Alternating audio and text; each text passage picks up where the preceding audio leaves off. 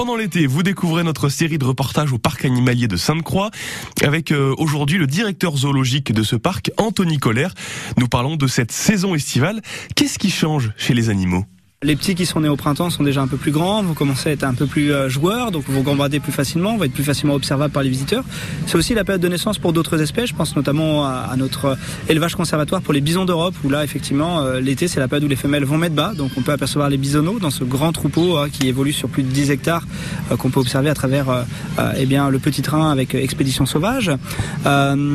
On a aussi eh bien des températures qui peuvent être plus élevées, donc ça implique que les soigneurs passent beaucoup plus de temps auprès des animaux pour euh, s'assurer que tout le monde va bien, que tout le monde euh, eh bien, supporte bien les, températures. Alors pour se rafraîchir, les animaux ils ont besoin de plusieurs choses. Ils ont besoin d'eau fraîche, donc ça il n'y a pas de souci, les soigneurs leur, donnent. Ils ont besoin d'ombrage, donc ça c'est la conception des enclos qui va le permettre.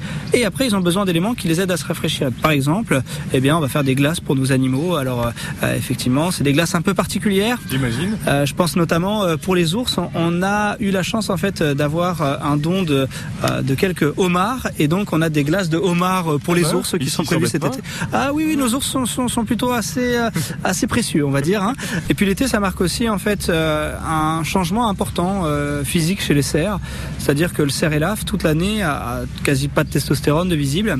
Et ce qui va se passer, c'est que sur le printemps, il va beaucoup manger, qui va l'aider à faire pousser ses bois, puisque sa tête c'est bien des bois, hein, pas, des, pas de la corne, c'est vraiment bien différent les deux éléments. Et les bois vont avoir fini de pousser au bout de 100 jours. Ça va correspondre plutôt à mi-juillet pour, pour les grands mâles. Et la petite peau en fait euh, qui vient recouvrir tout ça, qui fait que c'est hyper vascularisé, va se solidifier. Donc on va avoir une calcification osseuse. La petite peau va s'enlever. Ils vont frayer, c'est-à-dire qu'ils vont frotter leur bois contre les arbres. La petite peau tombe et à ce moment-là, la testostérone va commencer à arriver.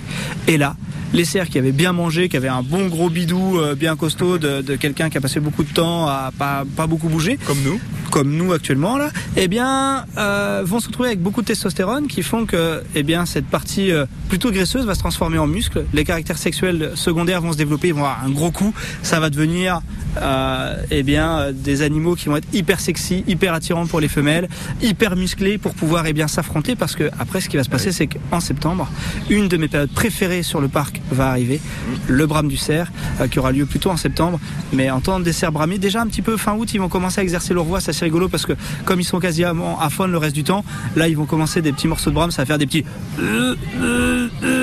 enfin, c'est assez ridicule avant de devenir le beau gros coup de brame vraiment impressionnant. Moi, j'adore vraiment cette période-là sur le mois d'août avec toutes ces transformations qui est incroyable. Ça se sent beaucoup. Anthony Colère, le directeur zoologique du parc animalier de Sainte-Croix et vous remportez vos places tout de suite sur France Bleu pour euh, aller vous aussi au parc à Rhodes en Moselle. Pour ça, j'ai une question à vous poser. Quelle glace mangent les ours du parc animalier de Sainte-Croix? Vous avez la réponse si vous avez écouté. Mangent-ils des glaces au caviar, des glaces au homard ou des glaces carte d'ours Vous nous appelez 03 83 36 20 20. Vous remportez vos places pour le parc animalier de Sainte-Croix. Le 7-9 France Bleu Lorraine au 03 83 36 20 20.